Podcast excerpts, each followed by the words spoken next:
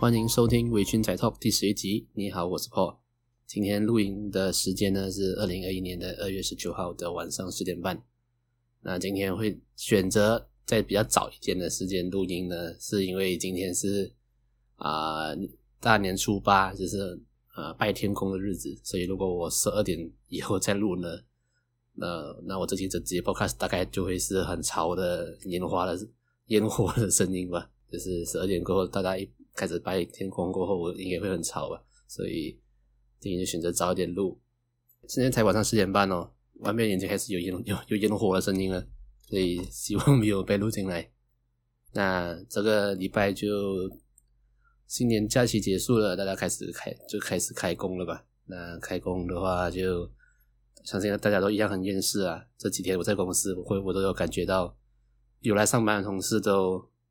都很想，都很想回家了。但我相信下礼拜下个礼拜开始，大家就会呃开始就是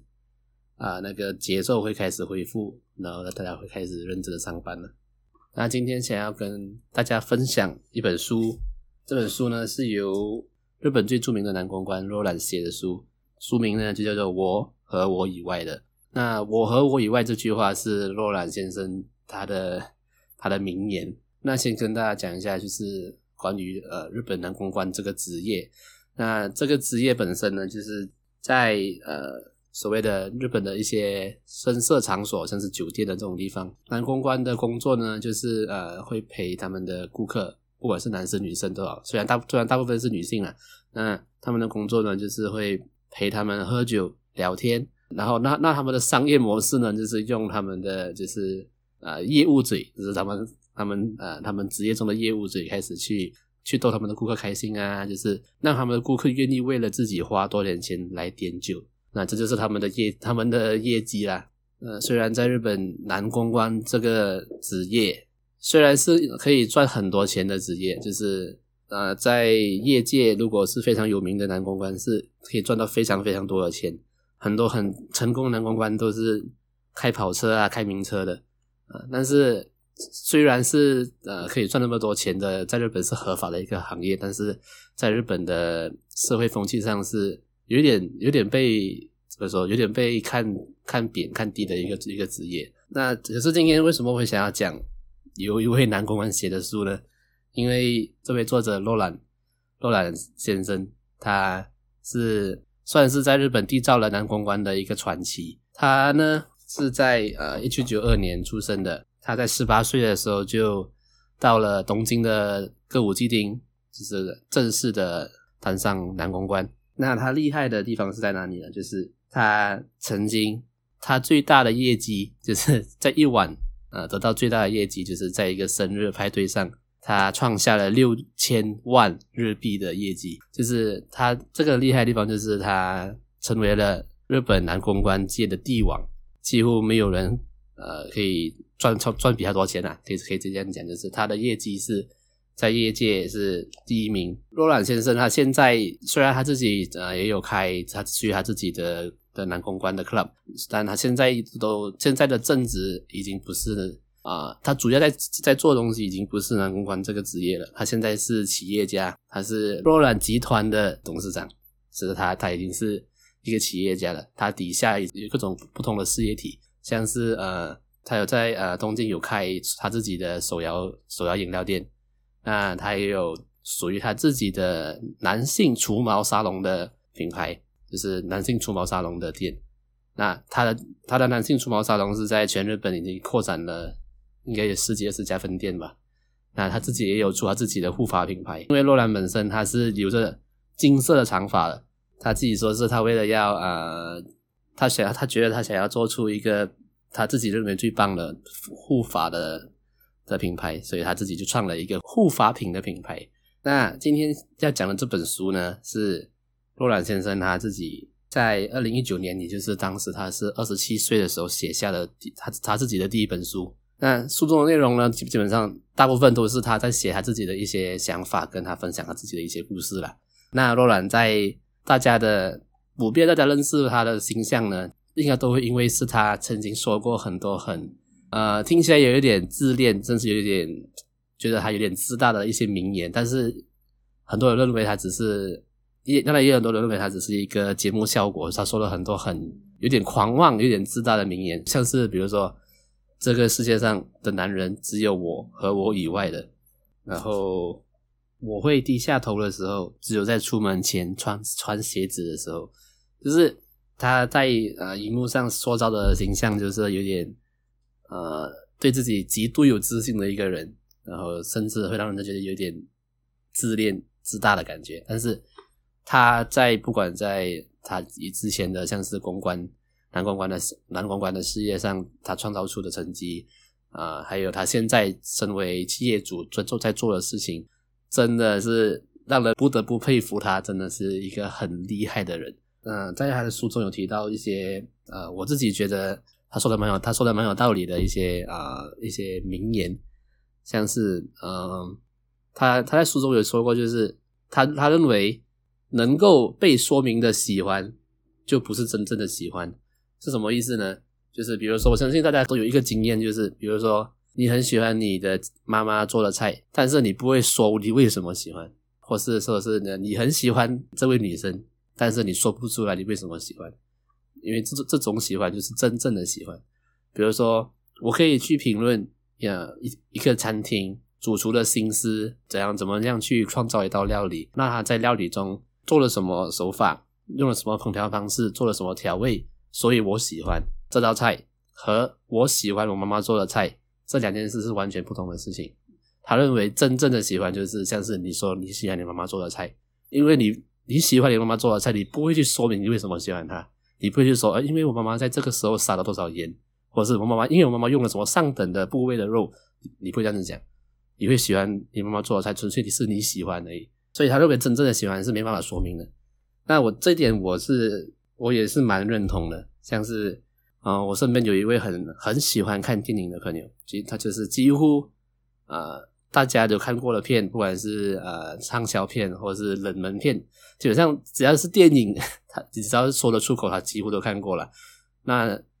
呃，因为我就是相对比较比较少看电影的人。就有一天他，他呃推荐他最喜欢的电影给我看的时候，那我看完了，那我觉得也不错，但是我就呃我就问他说：“你为什么会喜欢这部电影？”那他他给我的回答就是：“呃，其实我也不知道，就是我很喜欢，就是很喜欢这部电影，就是我就所以我才推荐给你看。”所以我觉得这句话的确是真的，就是你真正喜欢的一个东西，你是没办法表达你为什么喜欢它的，像是你喜欢身边的朋友、你的亲人、你的呃女朋友、你的男朋友。像是我们呃宅宅，我们宅男们喜欢收集模型，有在玩卡牌游戏的，也喜欢收集卡牌。你是没办法说出你为什么喜欢他的，也就是喜欢嘛。那我自己要老实说，就是我第一次关注到呃洛兰这个人是在 Facebook 的一些啊、别人剪辑过然后翻译成中文的一些影片，就是他在上日本中的综艺节目的时候表现出的那种，就是一直讲一些很很自大名言的那个形象。所以我对他的印象其实。我对他的第一印象，说实在是没有那么好，因为我觉得这个有点哇，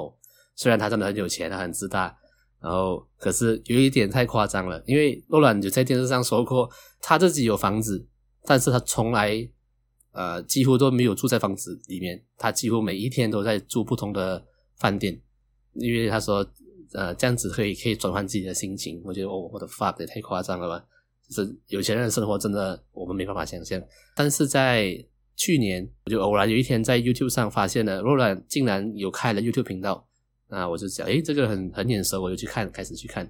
那他在 YouTube 上就是基本上他的 YouTube 呢，就是呃他的摄影师会可能每天就是跟着他，然后拍他真正的每一天的行程而已，就是记录他生活而已。那在 YouTube 上我就看到他身为一个企业家，身为一个企业主，他的处事的态度跟他为什么会那么强。真的是会觉得他真的是一个，他就是值得这些成就的人，就是这些成就都是他赢得，他就是一个很努力的人。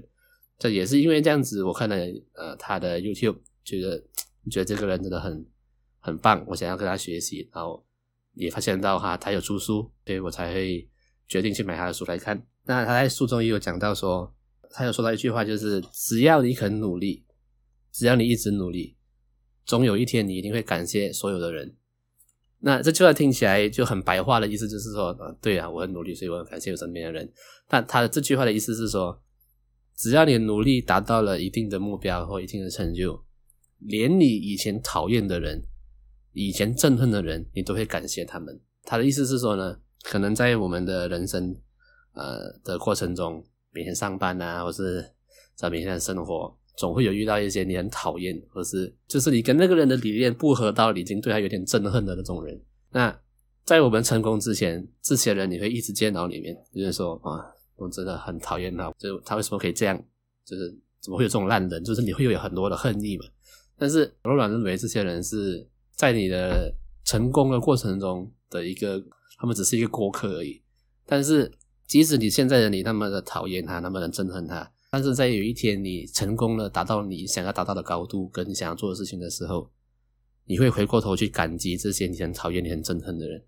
因为你会很感激他们的出现，让你没有成为你不想成为的人。所以在这本书中，啊，若兰他写的。他写的，他想表达的东西就是不要管那些人，只要你一直一直努力就好了，一直做下去就对了。那我觉得，呃，在他写的书中也也有一段是非常，我觉得真的有一点有点在讲屁话的一段呢，就是，呃，他有说过他曾经在啊、一次的企划的呃会议里面，那他在那个会议里面呢，就开会中就呃不小心睡着了。睡着了大概五秒钟就被就是开会中的就是其他人发现，然后就有人可能敲了他一下，他醒来过后，他他说了一句话，就是我没有在睡觉，我只是在观察我的我的眼皮而已。其实这句话的意思是，不管遇到什么危机或是什么呃这种比较尴尬状况，幽默感就是可以拯救一切的事情。因为他当他讲这句话过后，大家就说啊，就大家就笑出来吧，就要他很幽默，就这件事情就过了。但是当我，但是当我看到这一段的时候，我就会说，我就会觉得，当然啦、啊，因为他妈你是你是 你是老板啊，你是企业主啊。这应该如果角色兑换，睡着的是员工呢，老板还 还不把他臭干一顿，还不臭骂他一顿，怎么可能还会跟你这么说？我没有睡觉啊，我只是在看我的眼皮而已。你还你敢这样讲，你应该明天就不用上班了吧？呃，但是这个的确啦，他他虽然虽然这个句话是有点感觉有点在就是胡说八道，但是他的。核心思想是说，幽默感是可以拯救一切的。这样，那这点是我真的同意了。就是有时候我们遇到一些很，比如说一些很尴尬的状况，或是呃，可能同事之间有点争吵，或是朋友之间有点争吵，或者是在吵完架过后，或是说呃，在可能刚不认识的朋友，刚认识的一群朋友中，就是聊天聊到有点尴尬的时候，就是如果当中呃有一个人可以开始呃可以说一个笑话，或是稍微搞笑一下的话，那这个气氛就会呃完全的反转，呃，所以我觉得嗯的确啦，幽默感是我认为在呃生活中是非常重要的一个技能。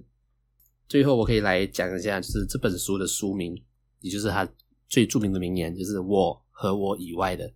呃，罗兰在讲这句话的时候，意思是说，这个这个世界上的男人。只有我和我以外的，就是一开始他他讲出这句话的时候，大家就觉得哇，他真的是一个哇很臭屁、很自大的人，就是除了他以外的男人都是烂的，就只有他是最完美的那种感觉。可能他讲出这句话的时候是碍于形象吧，因为他的工作是男公关嘛，他他就要呃制造出展现出比较完美的一面给就是喜欢他的人看，喜欢他的粉丝看。但是我买了这本书过后，我读了他的想法后，我觉得。我和我以外的这这句话，其实不是什么臭屁的话，只是他想表达的事情，就是其实每一个人都应该有这种态度，就是这世界上的的人只有我和我以外的，意思是说呢，每一个人都是独一无二的。那他想表达的东西就是说，要每个人都要更加的爱自己，然后要对自己有自信，因为这句话是当一个人有极度的自信的时候，但比较自大了，但是当你一个人充满自信的时候。我和我以外的这句话是绝对是可以用的。比如说，呃，一个很会卖东西的 salesman 的一个业务，他的心态就会是，呃，这间公司的业务，跟这间公司的 salesman 只有我和我以外的。意思是说，在公司里面，他的确是 top sales 嘛，他就是他真的卖最多嘛。那他的确是可以保持这个态度，就是 salesman 只有我和我以外的 salesman，或是说，老板、企业主。呃，老板跟企业主要烦恼的事情，要每天承受压力是非常的大的。但是，如果那个人有绝对的自信跟实力来完成他的工作的话，那他绝对是可以呃有着这个态度说，这世界上的老板只有我和我以外的老板。就是他对自己绝对的自信，他绝对他觉得自己完全照顾到他自己所有的员工，然后他认为自己呃做到最好的榜样给他员工看，然后的确是一个好老板。所以这句话一开始被从罗从罗兰的口中讲出来是觉得有点自大、有点臭屁的一句话，但是我觉得如果每一个人可以把这句话当做只是坚，就是可以当做自己的人生的一个核心思想的话，我觉得这是一个非常大的进步原动力。就是成为独一无二的自己，呃，对自己有绝对的自信，然后非常的爱自己。那我在这里可以先推荐大家，就是先去看看呃罗兰的 YouTube 频道。你在 YouTube 上打的 Roland Show 就可以看到他的频道了。那他虽然是呃，虽然他节目是日文的，但是他有中文字幕，所以观看上是没有问题的。那在他的 YouTube 上呢，他有讲，他有讲了很多自己内心的想法，以及他的心路历程。我记得有一集非常，我印象非常深刻，就是他有请他的其中一间呃男性除毛沙龙的分店即将升为店长的一位员工，啊，他他要请他吃饭。那在吃饭的过程中，他的那位员工就因为他他觉得他对自己没有自信，成为呃甚至成为主管嘛，所以他员工就问他说，呃，应该要怎么做一个好的主管？罗兰给他的回答就是，老板对于主管和员工的评分标准是完全不同的概念。员工新进进来什么都不会，所以员工是从零分开始加分的，就是零分加到一百分满分啊，就是一个满分的员工。但是主管阶层的人，当老板决定任命你，当老板决定升职你成为主管的时候，你就是扣分制的，因为你可以当主管，就表示你已经是一个一百分的员工。所以当你当主管的时候，你只有扣分，就算你。做得再好，你做出了一百二十分的成绩，你的分数只有永远只会只会有一百分。但是主管如果做错了东西，做错了事情，比如说主管呃上班迟到，呃主管没有在管你你负责的店面的卫生的干净，主管没有管理好自己的员工，这些主管会犯的错误只会让主管扣分。所以主管跟员工的差别是，除了地位、权力还有薪水以外，最大的是评分的标准的不同。所以。员工犯错是可以被原谅，呃，但是主管犯错基本上就很难被原谅。所以，想要成为一个好的主管，就要随时绷紧你的精、你的神经啊，一定要随时做的最好。我觉得这句话讲的非常的对，就是为什么那么多的上班族会靠边、会抱怨自己的主管，就是因为这样，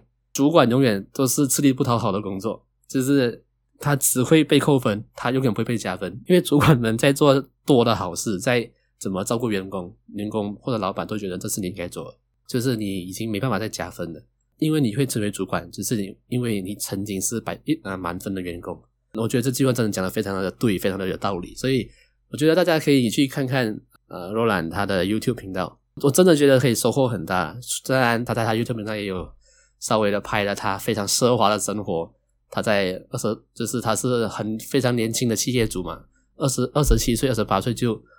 拥有了劳斯莱斯这种这种车，就是马币要三三三百到五百万的车子。二十多岁的企业主有司机在送，就是很夸张的奢，很奢华的的一个人，很奢华的生活，就是我们穷人没法想象的生活。但是，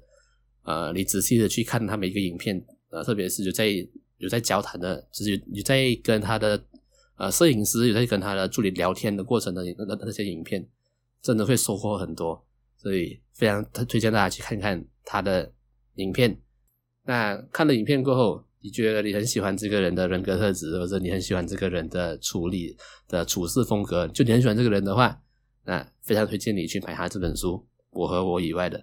那今天的节目就差不多到这里，我们下次见，拜拜。